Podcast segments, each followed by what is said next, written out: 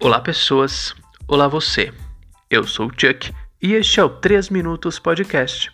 E no programa de hoje vamos falar sobre um filme britânico de 2006, livremente adaptado do romance de Peter James, e com uma fotografia foda, direção de arte impecável, roteiro enxuto e brilhantes sequências de ação em planos sequência, foi dirigido por Alfonso Cuarón, de sua mãe também, e do melhor produto da franquia Harry Potter, O Prisioneiro de Azkaban, esse filme conta com as atuações de Clive Owen, de Mandando Bala, Julianne Moore, de A Mão que Balança o Berço e Sir Michael Caine, de Fuga para a Vitória.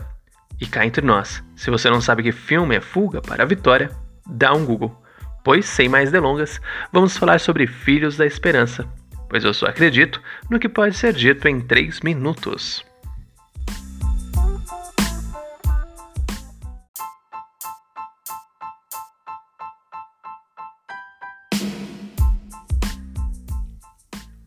A ficção científica apresenta o futuro como hipérbole do presente. Filhos da Esperança se destaca pela quantidade de questões contemporâneas aplicadas no futuro. No ano de 2027, a humanidade está à beira da extinção.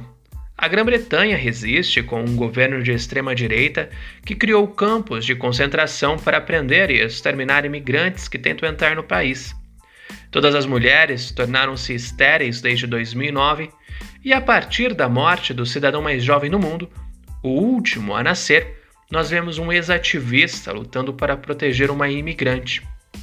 A interessante premissa sobre a infertilidade global é extremamente bem executada na tela, ao acompanharmos a reação de vários grupos ao mistério do filme. E nisso, nos perguntamos: qual o limite para as diferenças sociais e ideológicas diante de uma crise humanitária? Seria muito fácil responder isso, mas essas e outras questões são eficazmente levantadas por Quaron na película. Dentro de muita correria, perseguições e tiroteios, mesmo numa história de curta duração, o roteiro consegue nos entregar uma narrativa cheia de impactos, abordando vários assuntos, mantendo o foco da história numa segurança narrativa construída com sensibilidade e personagens fortes. Pela trama, o diretor usa o thriller futurista como um modo de refletir e contestar a crescente onda de políticas repressoras.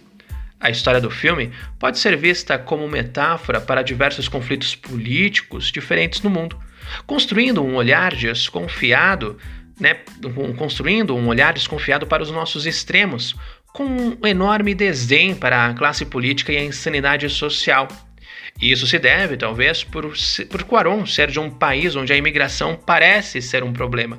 E tanto parece ser um problema que essa tal história de se construir um muro dividindo os Estados Unidos e o México vem, vem desde o governo Bush, não é algo apenas do governo Trump. Sendo assim, o filme é um alerta para os problemas reais do mundo numa hipérbole fascinante da realidade. É um visual futurista sutil mostrando uma deteriorização do passado que, na data de produção do filme, era o nosso presente. E em vez de mostrar grandes eventos tecnológicos que poderiam datar a película, Quaron escolhe uma Londres sitiada, tomada por mendigos e policiais vigiando os campos de concentração, utilizando a direção de arte para misturar vários objetos de várias épocas para criar um mosaico atemporal. Filmando o futuro com câmera na mão, em cenários reais, quase como se tivesse num documentário, para assim mostrar que Filhos da Esperança é sobre um homem, uma jornada do herói na mais pura essência. Isso aqui não é sobre um universo, não é sobre uma refugiada, é sobre como nós, mesmo destroçados, quebrados, podemos mesmo assim nos reconstruir, nos reconectar com algo que nos dê força, ou, no óbvio, esperança. Então, Filhos da Esperança nos dá humanismo em contraponto aos, extremismo que, aos extremismos que vivemos, trazendo um retorno ao sagrado representado por uma gravidez num filme de um futurismo do passado, com uma ficção científica sem ciência, onde reside o interesse pela originalidade para questionar o presente. E assim, portanto, sem hipérbole, Filhos da Esperança é um filme necessário e deve ser visto por todos. Bonus Track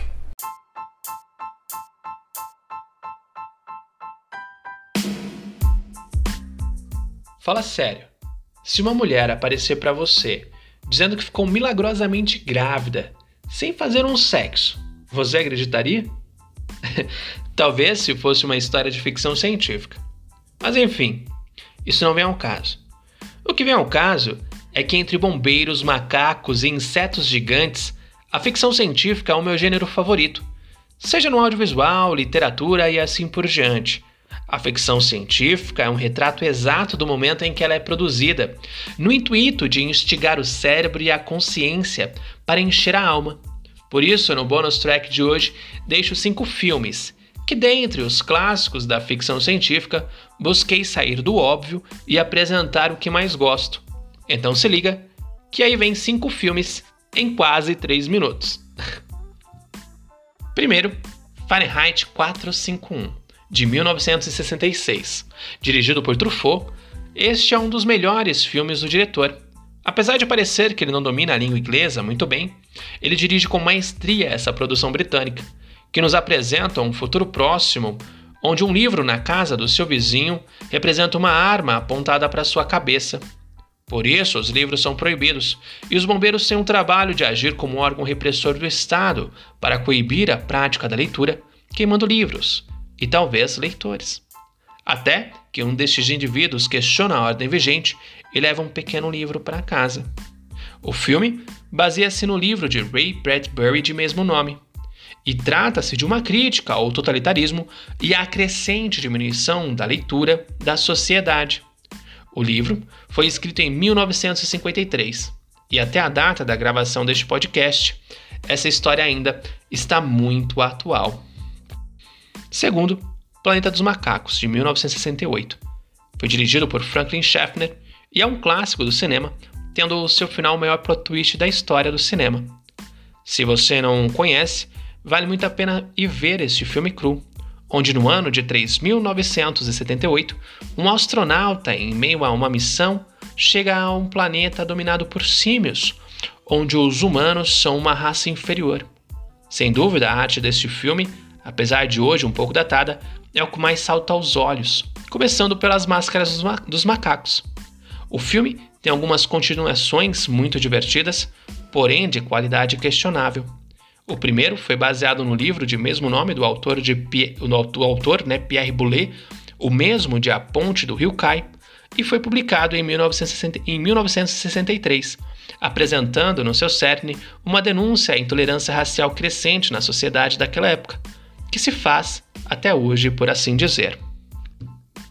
Terceiro, O Homem Duplo, de 2006, dirigido por Richard Linklater, tem um elenco do caralho para fazer uma crítica à guerra às drogas e à guerra ao terror.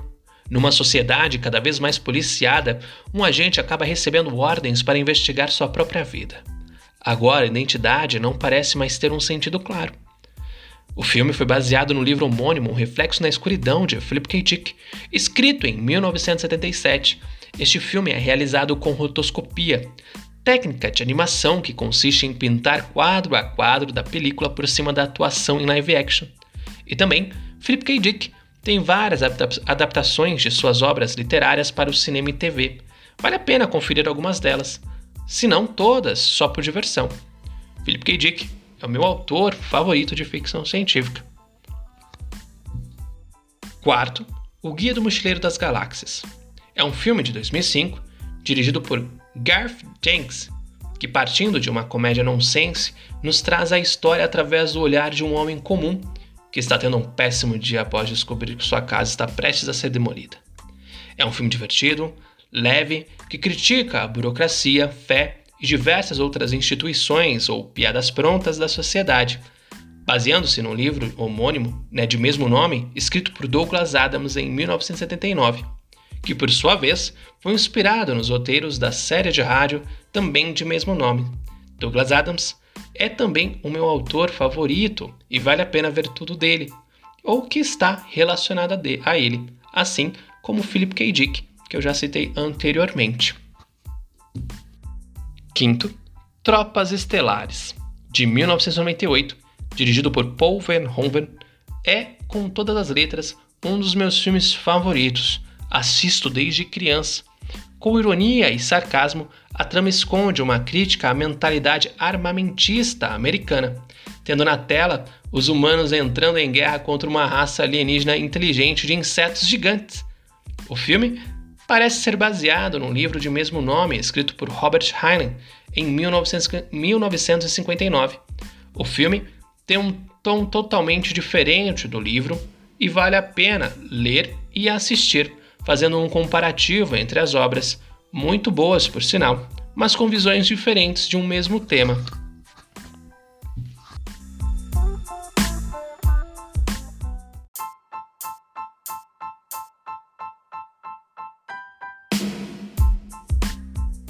Bom, isso é tudo, pessoal. Filhos da Esperança é um filme digno de ser visto mais de uma vez. Eu mesmo vi na época, vi há um tempo e revi agora para fazer o podcast. E não importa que seja o mesmo filme, ele sempre me soa de forma diferente, apresentando coisas que eu não havia visto antes e me fazendo rever algumas outras.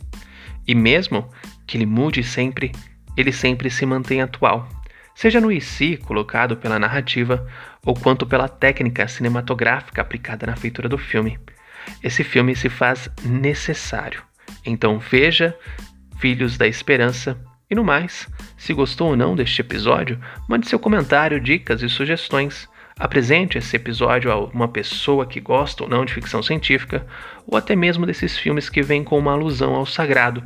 Sendo assim, acesse o site e leia nossas crônicas Compartilhe o 3 Minutos Podcast, o cinescrito.com, para que assim possamos crescer de forma natural e orgânica, falando mais e mais sobre cinema, pois um filme, ele não acaba quando termina.